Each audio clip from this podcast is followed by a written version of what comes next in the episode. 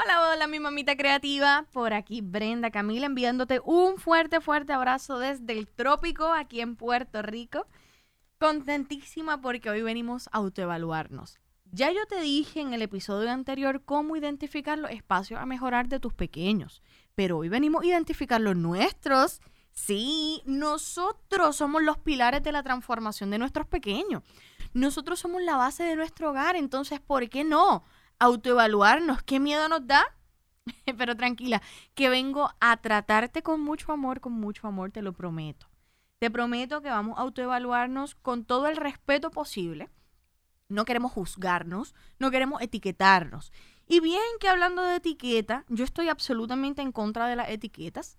Yo reconozco que hay unos pequeños que necesitan más apoyo que otros y esto está perfecto, pero eso es ya parte de la individualidad. Yo no necesito que refuerces la posibilidad de un diagnóstico si realmente lo que necesitamos reforzar es la individualidad y la genialidad de cada niño de forma individual. Cuando las mamitas me dicen, pero mi pequeño es de educación especial, yo le digo, la individualidad es exactamente la misma porque todos necesitamos una educación especial. Todos necesitamos reconocer y potenciar exactamente lo que somos sin una etiqueta, sin que nos segmentes, porque el uno identificar una, una excepcionalidad, ¿verdad? Cuando hablamos en, en términos educativos, se le conoce como el niño excepcional al niño que necesita un apoyo adicional.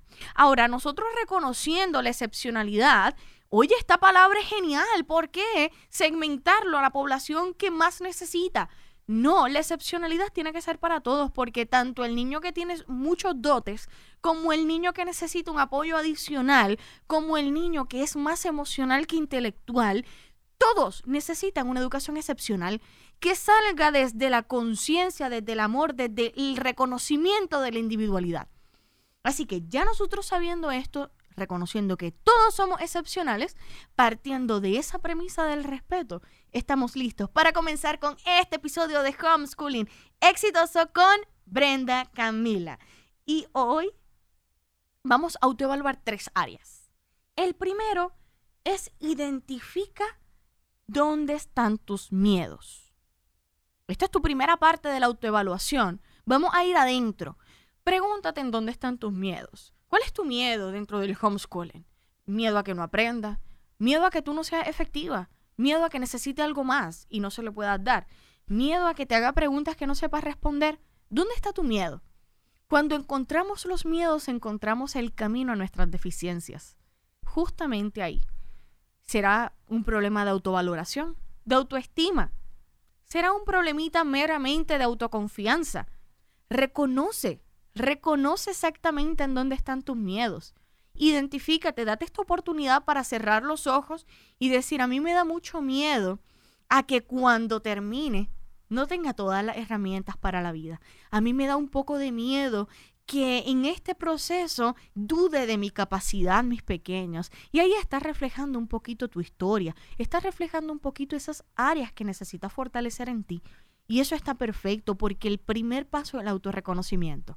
Yo no quiero que tú te autoevalúes para que te etiquete o, o te asignes siquiera una nota. Yo no quiero que tú te califiques, ni con puntos ni con palabras. Yo quiero que tú te identifiques para que encuentres el camino al mejoramiento. Eso es todo. Porque así como queremos que nuestros pequeños mejoren en sus áreas de comunicación, de recepción o de pensamiento, yo quiero que tú mejores en tu expresión educativa, yo quiero que tú mejores en, e, en, esa interacción, en esa búsqueda de oportunidades para la enseñanza. Y solamente eso lo vamos a lograr si nos confrontamos con nosotros mismos. Mírate al espejo, piensa en dónde están tus miedos, qué tú no quieres que tus pequeños sepan de ti. Y luego mejóralo para que ya no sea una vergüenza o ya no te genere dificultad el expresarlo o el exponerlo. ¿Está bien? Perfecto. Donde hay miedos hay oportunidad de crecimiento. Así que no te preocupes. Identifícalo en respeto y bondad sobre ti mismo porque es que tú eres lo más valioso de ti. Sin ti, ¿para dónde vamos? Sin ti tus hijos te extrañan. Ya no sería el pilar de la casa. Así que cuídate, que tú eres lo más valioso de tu hogar. Ahora bien, la segunda área que vamos a estar autoevaluando hoy es tu estilo. Sí, sí, sí. Mira, habemos unas que somos más comunicativas. Yo, yo educo a mi hijo hablando. Literalmente, no importa si estamos en el carro, caminando, en, en cualquier lugar, yo educo a mi hijo hablando. Y podemos entendernos desde ese medio porque él reconoció mi estilo y yo reconocí el suyo. Es un niño auditivo.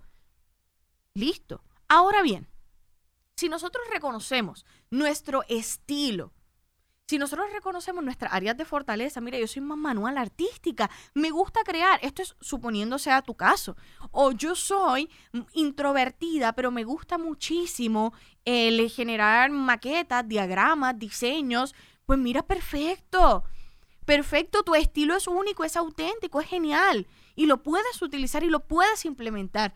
No necesitas imitar al maestro que tuviste, tú no necesitas imitar a cómo te hablaba tu mamá, tú necesitas encontrar ese estilo particular, ese que te hace disfrutar ese proceso educativo.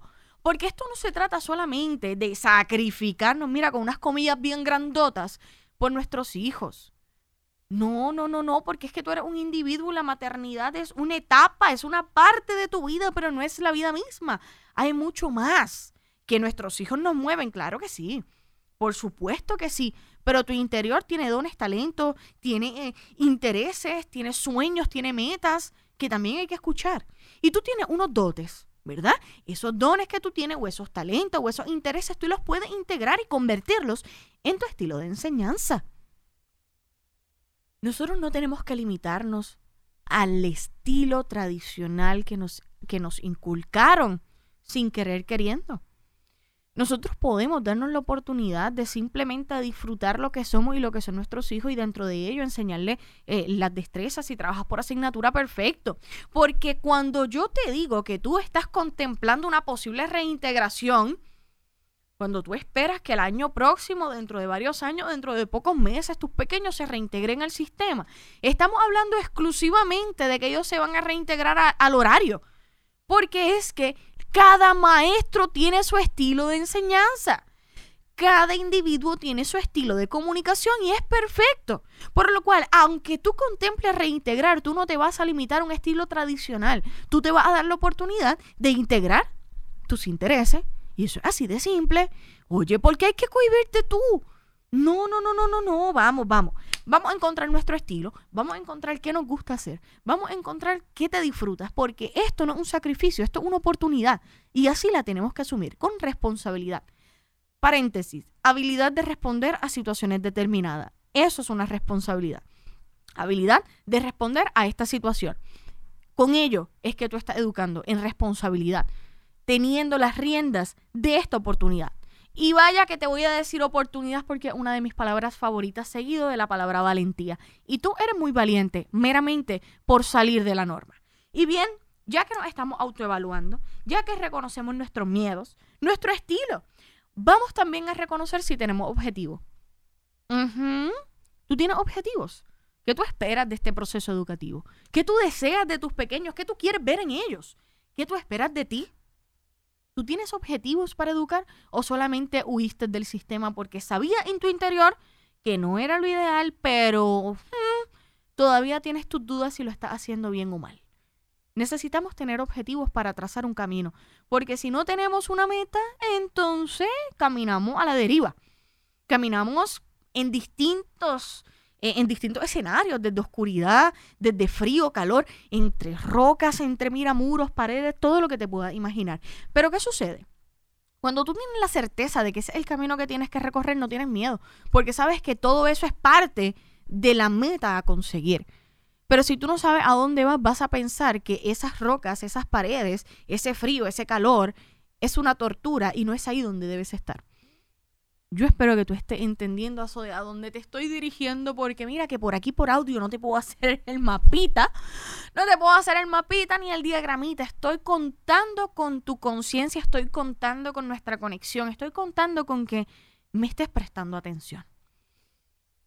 Mamá, papá, cuidador, mi creativo, mi homeschooler que me escuchas, nosotros tenemos que saber y reconocer qué queremos formar y forjar dentro de nuestra educación. Tenemos que tener objetivos, porque no se trata de asignaturas, esto se trata de formar un individuo y eso es una responsabilidad en grandes niveles. Pero yo sé que tú puedes porque tú estás en este en esta temporada de Next Level Homeschooling, quiere decir que ya te sumergiste a la aventura. Ya tú estás aquí, ya tú estás adentro. ¿Y sabes qué? Tengo un programa de coaching llamado Next Level Homeschooling, que si tú piensas que necesitas un poquito de acompañamiento para encontrarte contigo, con tus hijos y llevar tu educación al próximo nivel, escríbeme que te puedo apoyar. Nos podemos acompañar videollamadas, usted y yo, donde vamos a conseguir llevar tu educación realmente al próximo nivel. Desde la conciencia y con un poquito de acompañamiento para que tenga, mira, esa patadita de la buena suerte.